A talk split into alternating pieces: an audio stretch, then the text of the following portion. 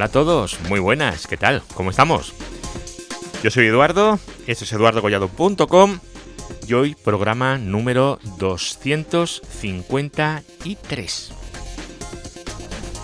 Hoy vamos a hablar de manners, de las eh, normas eh, mutuamente acordadas para el encaminamiento seguro. Que bueno, manners no es más que un conjunto de normas a las que podéis ser heridos, no hay ningún problema, lo podéis hacer de forma voluntaria, no cuesta dinero, después de demostrar que vuestra red cumple con los requisitos que Manners eh, solicita. Porque Manners lo que persigue es eliminar las amenazas de encaminamiento más, más comunes, de routing, ¿vale? El secuestro de prefijos, las fugas de rutas y la suplantación de direcciones IP. El secuestro de prefijos es cuando, bueno, yo empiezo a anunciar un prefijo, el prefijo de YouTube. Todos recordáis el caso de aquella red en Pakistán, fue, ¿verdad? Donde se empezó a anunciar YouTube y bueno, y el tráfico de YouTube se iba para allá. Mal, ¿verdad? Muy mal.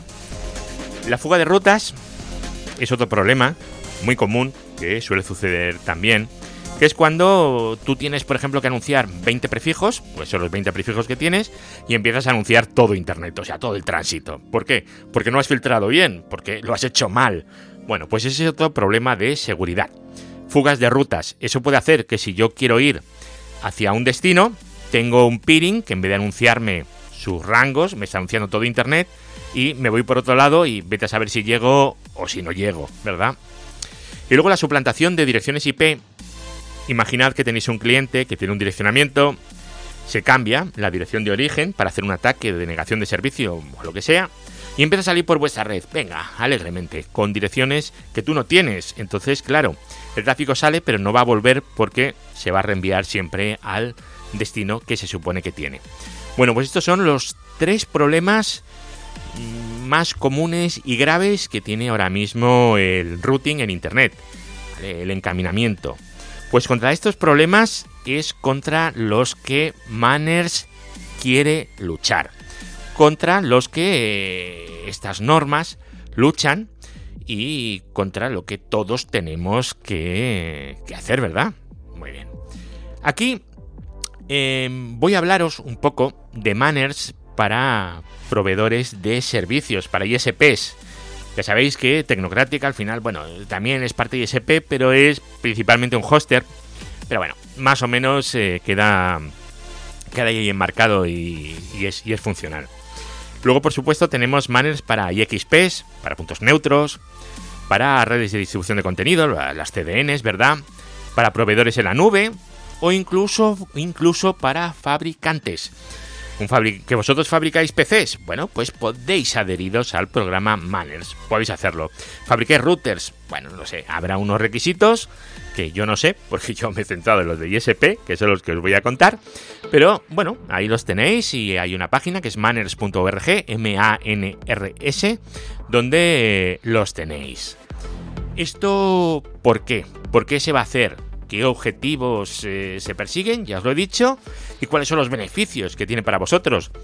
Bueno, pues eh, los beneficios son son más morales y, bueno, son de valor también. Son beneficios que te aportan valor como empresa y al producto que tienes. Lo primero es el reconocimiento de la comunidad porque sois buenos ciudadanos de la red, ¿verdad? Estáis protegiendo Internet y estáis contribuyendo a la estabilidad de la red, al filtrar sobre secuestros de prefijos, fugas de rutas, suplantaciones de dirección IP. Vosotros estáis colaborando a que Internet sea un sitio mejor, a que no tengamos problemas, ¿verdad? Y vuestros clientes, por supuesto, se van a ver recompensados por eso que vosotros hacéis, por esas buenas prácticas que tenéis y que, por desgracia, no es algo tan común, ¿vale? Luego, evidentemente, estáis demostrando vuestra competencia en seguridad y el compromiso con vuestra red, con vuestros clientes y demás. Estáis demostrando que sabéis hacerlo, evidentemente. Habéis conseguido pasar los filtros, es porque sabéis hacerlo. Luego, eh, estáis ofreciendo un servicio de conectividad, pues evidentemente acorde con los estándares más altos. Tú estás dando una conectividad a alguien y ese alguien puede estar tranquilo porque sabe que no va a tener estos problemas que puedes llegar a tener en otros sitios, ¿verdad? Aquí no los puedes tener porque si no, no te habrían dado la certificación, el Manners. No te habrían dicho que eres eh, eh, acorde con Manners, ¿vale? Te habrían dicho que no, evidentemente. Y, por supuesto, que yo creo que es lo más importante, estáis contribuyendo a reducir los problemas de seguridad de routing. Eso yo creo que es fundamental. Esto, ¿por qué os lo cuento?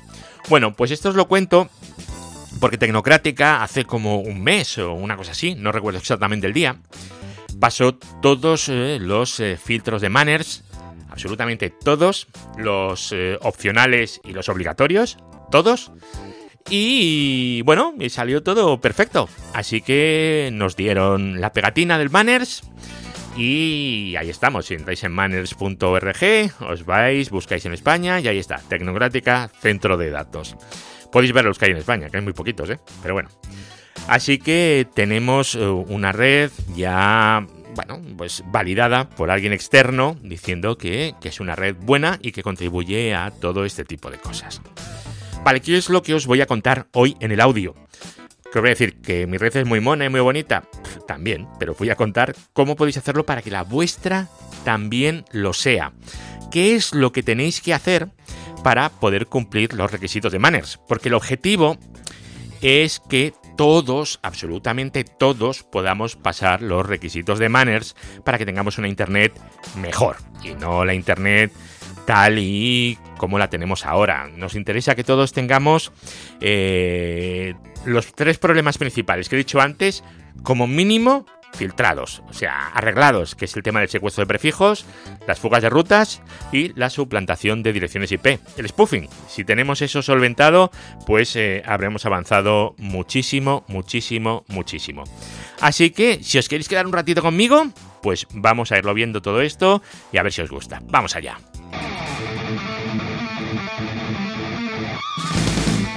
Redes, hosting, tecnología, eduardocollado.com. Bueno, lo primero es resumirlos en los pasos que tenemos que hacer para cumplir con Manners. Realmente los pasos son cuatro. No, no es tan difícil, ¿eh? Podéis incluso memorizarlos. Cuatro cosas, no es mucha, ¿eh? Seguro que habéis hecho exámenes mucho más complicados en vuestra vida. Seguro. Veréis, el primero es la validación. Tenéis que publicar la información de routing, la vuestra, en lugares en los que puedan ser vistos por cualquiera.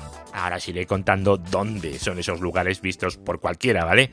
Un tablón en el ayuntamiento no es un sitio bueno, ¿vale? Pero hay sitios que sí lo son. Ahora los iremos viendo. Filtrado. Este sería en la segunda fase. Tenéis que filtrar para anunciar con exactitud los prefijos propios y los de vuestros clientes. Filtrando el resto. Cuando digo filtrando es no permitiendo que lo demás se anuncie. Y vosotros, cuando aprendáis prefijos de vecinos, pues si es un tránsito, evidentemente vais a aprenderlo todo, menos los bogons, pero bueno, eso es otra historia, ¿verdad? Y si es un, peering, solamente tenéis que aprender lo que tengáis que aprender, ¿vale? Eso es, eh, eso es importante a la hora de definir los filtros. También os enseñaré cómo se hace. Y luego el tema de la antisuplantación es eh, el anti-spoofing. ¿vale? Porque esto parece que en inglés es más común, anti-spoofing, que es impedir el tráfico desde IPs suplantadas. Si yo estoy en la IP 192.168.1.1, bueno, 1.0, perdón, barra 24, y yo mando el tráfico, pero en el paquete IP le digo que mi dirección de origen es la 172.24.14.1, pues cuando vaya a devolver me va a intentar volver a la 172 en vez de la 192. Bueno, pues ese tipo de cosas se pueden evitar también, ¿vale? Eh, de una forma bastante sencilla, no, no es tan complicado, de verdad que no, no es tan complicado. A veces nos lían muchísimo, nos intentan vender un hardware súper caro y tal, pero no es complicado, de verdad, no es complicado. Vamos a empezar con el primer punto, el de la validación. Bueno, antes de nada, eh, tenemos que tener claro cómo está organizado Internet a modo de procedimientos, ¿verdad? eh, está organizado en cinco regiones y cada una funciona de una forma similar, pero no exacta en cuanto a procedimientos, ¿vale? No es lo mismo en RIPE que, que en LACNIC. No es lo mismo, no funcionan igual. Así que yo voy a centrarme en mi zona, ¿vale? En la zona en la que yo me encuentro, que es eh, la zona de Europa, Oriente Medio, lo que era la Unión Soviética y Mongolia, ¿vale? Irán, Irak, todo eso también.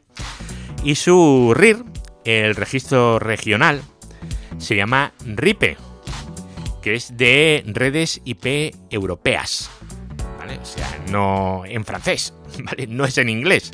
Con lo cual, cuando se dice aquello del RIPE, bueno, no sé, es, eh, redes IP europeas, en francés. Y su punto de coordinación es el RIPE NCC, ¿vale? Network Coordination Center.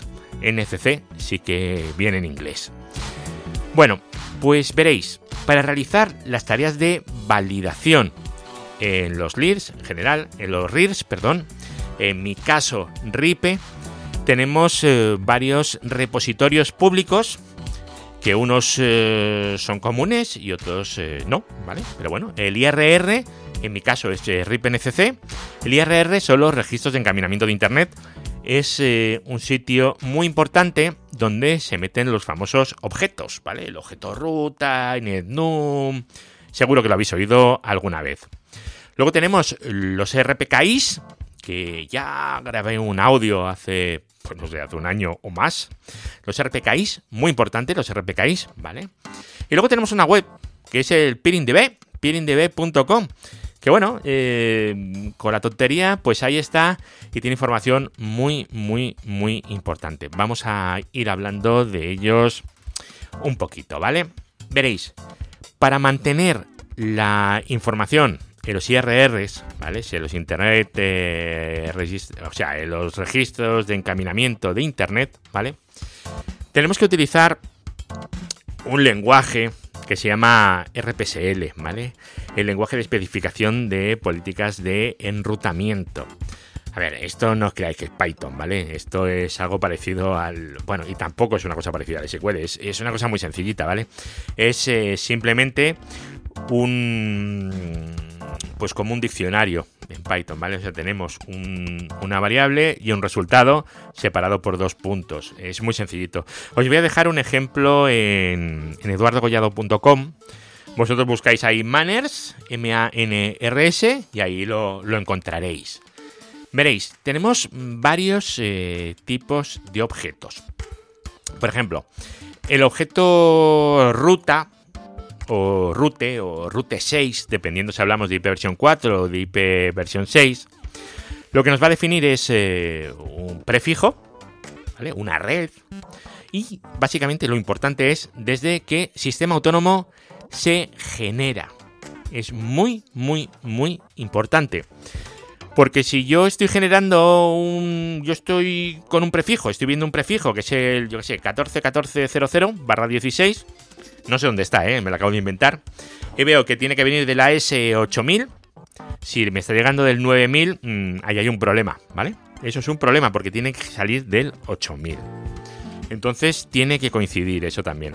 Es muy importante definir bien los objetos porque luego a la hora de crear los filtros, pues lo vamos a hacer. Si yo le tengo que dar mm, tránsito o peering a la S8000, este que os he dicho, y tiene la 141400-16, si yo veo en el objeto ruta de esa ruta que en vez de anunciar el 8000 lo anuncia el 9000, por mucho que me lo anuncie a mí el 8000, yo no se lo voy a anunciar a nadie, yo lo voy a filtrar y lo voy a despreciar, porque ese objeto me dice que esa ruta, ese prefijo, no lo genera el sistema autónomo que tengo conectado. Es un ejemplo, ¿vale? Luego tenéis también el, el INETNUM, ¿vale? Pues una red donde está, ¿vale? Información. El INET6NUM, que es eh, sobre IP versión 6. Esto es interesante por, por lo menos en, en RIPE. En IP versión 4, cuando os dan un rango, un direccionamiento a vosotros, os asignan un PA, eh, os pone en el estatus Assigned PA Pero si es IPv6, por ejemplo, ya nos va a poner AssignedPA, ¿vale? Lo cambiaron. Y aquí os ponen Allocated by RIR. Bueno, pues que sepáis que Allocated by RIR y AssignedPA, uno es IPv4 y otro es IPv6, pero que es exactamente lo mismo. Y luego hay otro objeto que es muy, muy, muy importante, que es el outNum. Este objeto nos va a definir nuestro sistema autónomo y contra quiénes estamos conectados y qué prefijos nos van a anunciar y nos van a dejar de anunciar. ¿Qué sistemas autónomos lo van a hacer? Eso es importante para que nosotros podamos saber qué podemos filtrar y qué no tenemos que filtrar. Esto, cuando hablemos ahora del filtrado, pues os comento cómo hacerlo, porque evidentemente esto es una tarea mastodóntica, ¿vale? O sea, esto no es simplemente llego, modifico y ya está. Porque a lo mejor hoy tienes un cliente, mañana tienes otro, y eso es una cosa dinámica que va cambiando. Y entonces, pues de vez en cuando hay que ir de. Bueno, actualizando los filtros, que ahora os contaré eso. Bueno, pues con este lenguaje que hemos visto antes, ¿verdad? Lo que hacemos es crear los objetos. ¿Vale? Creamos los objetos eh, RPSL y ahí pues tenemos router, router tal, description, description, origin, el AS que sea, maintained by, quién es el mantenedor, creado, cuándo se ha modificado, todo ese tipo de cosas, ¿verdad? Bueno, pues esto es importantísimo que estén los IRRs. Muy bien. Pero esto no es suficiente, porque yo puedo crear un objeto que me dé la gana, ¿vale? Esto no implica que, que eso sea verdad, ¿vale? Yo puedo crear el objeto que quiera y ahí va a estar, en el IRR puedo, crearlo. Otra cosa es que eso funcione o no, ¿no?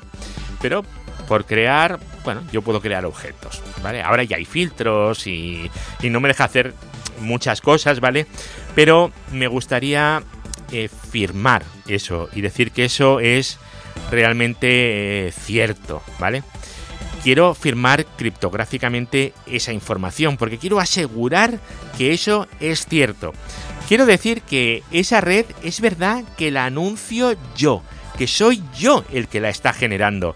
Entonces, para eso quiero una autorización de origen de ruta, un ROA, un objeto ROA. Y ese objeto ROA que dice esto realmente lo anuncio yo, lo quiero firmar y lo voy a dejar en un repositorio RPKI.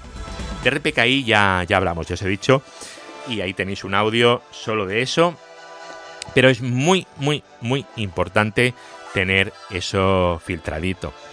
Y luego por último, hay un sitio que es eh, PinningDB, pinningdb.com, en el cual tenéis una información muy chula, ¿vale? Tenéis eh, las redes que hay, en qué puntos neutros estáis, a qué velocidad os conectáis en cada punto neutro, qué tipo de puertos tenéis. Está muy bien, la verdad es que está muy, muy, muy, muy, muy, pero que muy bien, ¿eh? Vale, Vamos con eh, la segunda acción que habría que hacer. La segunda acción es el filtrado. Con información del IRR, que es la información que nosotros hemos metido ahí, nuestros objetos, ¿verdad? El objeto ruta, que decimos, este prefijo se origina desde este AS. Bueno, pues eso tenemos que ser capaces de traducirlo en una configuración para nuestros routers. Tenemos que decir a nuestros routers si esta información que está en el IRR no es buena, pues esto no lo aceptes, porque no debes de aceptarlo, ¿vale? Eh, entonces, ¿cómo lo vamos a hacer? Bueno, pues tenemos podemos hacerlo a mano, pero yo no os lo recomiendo, ¿vale? Porque podéis, podéis morir, ¿vale? Y luego tenemos unas herramientas magníficas para hacer eso, como son el IRR Toolset, el BGPQ3, BGPQ4, ¿vale? También el IRRPT, muy bueno, ¿vale? Estas herramientas lo que nos van a dar es la configuración para copiar y pegar en nuestro router. Em, la última que he visto te generaba la misma configuración, si quieres, te la genera en formato Cisco, en formato Juniper o en formato MikroTik. Ojo, ¿eh? En MikroTik directamente copias y ya está, ¿eh? Maravillosa. Entonces, pues eh, es muy, muy, muy interesante tener este tipo de, cosas. Pero antes me gustaría contaros un poquito, un poquito, ¿vale? Lo que es el objeto, el outnum, ¿vale? Por ejemplo, vamos a hacer el outnum de Tecnocrática, que es el AS15954. Para verlo, pondremos en una consola Juiz AS6, eh, bueno, AS15954, ¿vale? Ponéis el AS y el número de AS que queráis, podéis hacerlo con el vuestro, sin ningún problema. Os va a dar la información igual. Entonces, pues vais a tener, en mi caso, eh, tenemos imports y exports, ¿vale? Eh, el import lo que me dice es lo que yo voy a aceptar de quién. Entonces, si es un tránsito, vosotros le vais a hacer un import y le vais a hacer accept any. Cualquier cosa. ¿Por qué? Porque es un tránsito. Vale. Eh, si es un, un peering, vosotros lo que vais a hacer es un import, pero le vais a decir en el accept, le vais a decir el ASSet o directamente lo que tenga, ¿vale? El ASSet es donde tú defines eh, cuáles son los eh, sistemas autónomos con los que te conectas y cómo tienes que irlo mirando. Esto al final vas mirando y es recursivo y vas viendo en objetos. Por ejemplo, nosotros tenemos un peering con Google. Bueno, pues tenemos un import from AS15169 Google, ¿vale? Y decimos que acepte eh, la set Google, AS Google. Perfecto. Y nosotros le vamos a anunciar el AS Tecnocrática. Ya está, genial.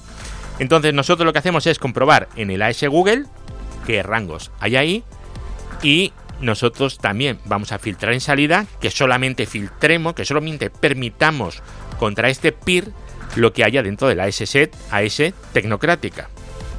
De esa forma, pues eh, ellos tienen nuestro, nuestro direccionamiento y nada más. Y nosotros tenemos su direccionamiento y ya está. O por lo menos lo que nosotros hayamos definido en el AS-Set, ¿vale? Eh, que, esa, que esa es otra. Y luego hay una cosa que es el import y el export. Esto es para IP versión 4, ¿vale? Si lo queréis eh, multiprotocol es mp-import y mp-export. Pero bueno, hasta hace no mucho, no sé si todavía habrá gente que le pase esto, supongo que sí. El MP import y el MP export no lo aceptan, ¿vale? Entonces, pues eh, yo esto no lo sabía, ¿eh? Me lo tuvieron que contar hace poco, no ni me había dado cuenta. Entonces es interesante tener las dos opciones todavía hasta que todo el mundo se actualice, simplemente por eh, temas de compatibilidad en el tiempo.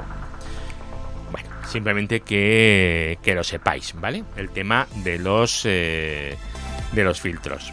Esto, cuando vosotros corráis vuestro IRPT o el que sea, pues se va a ir al, al Outnum, va a mirar los AS-Sets, y lo va a hacer todo y os va a generar una configuración maravillosa con unos filtros maravillosos para que copiéis y peguéis en vuestro router y no os tengáis que pegar la currada que me tenía que pegar yo hace de 10 años, ¿vale? O 15.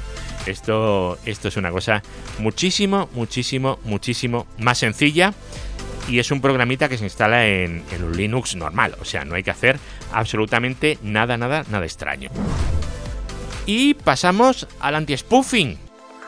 El anti-spoofing. Para esto, de verdad, os van a vender unas herramientas, unas cosas, pero, a ver, que están bien, ¿no? Y están bien. Pero a veces no es necesario. No es necesario. Esto lo podéis hacer en cualquier router, ¿vale? Em, realmente, para, para evitar esto en un entorno normal, ¿vale? Y dentro de, de una normalidad. Lo único que tenéis que cortar es el URPF y luego bloquear las IPs y los interfaces donde no tienen que estar. A ver, el URPF es simplemente en Cisco IP Verify, Unicast Reachable RX, vía RX, ¿no? O IPv6 eh, Verify Unicast Reachable vía RX. Eh, y, ¿vale? IPv4 e IPv6 no podéis, no, es una u otra, son las dos, ¿vale?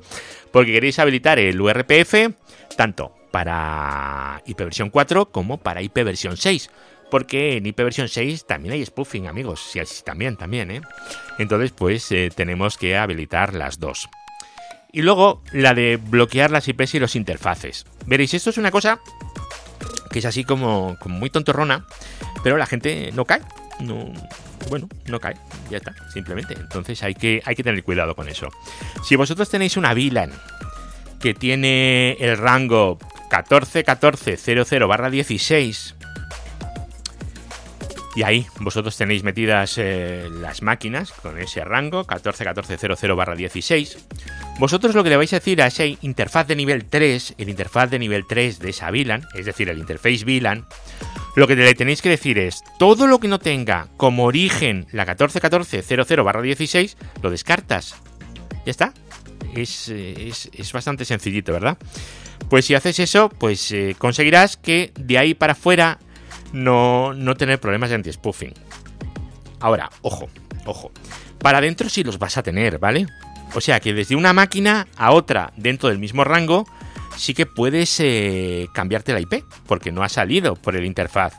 Y luego de una máquina a otra dentro del rango te puedes cambiar eh, también la IP. Te puedes cambiar la IP por una IP del mismo rango diferente. Podéis hacer un spoofing con una IP de, del mismo rango, ¿vale? Eso también podrías hacerlo, ¿vale? Si ya queremos llegar a esos puntos, pues tenemos nuestro maravilloso evitables, hay infinidad de opciones. Y por supuesto también tenemos las opciones comerciales, que también tienen que ganar dinero porque la gente tiene que comer, ¿verdad? Bueno, pues ahí las tenéis, así que si la necesitáis, pues que tampoco os asuste tener que pagar por eso, porque es, eh, es una buena cosa pagar por eso, no, no está nada mal.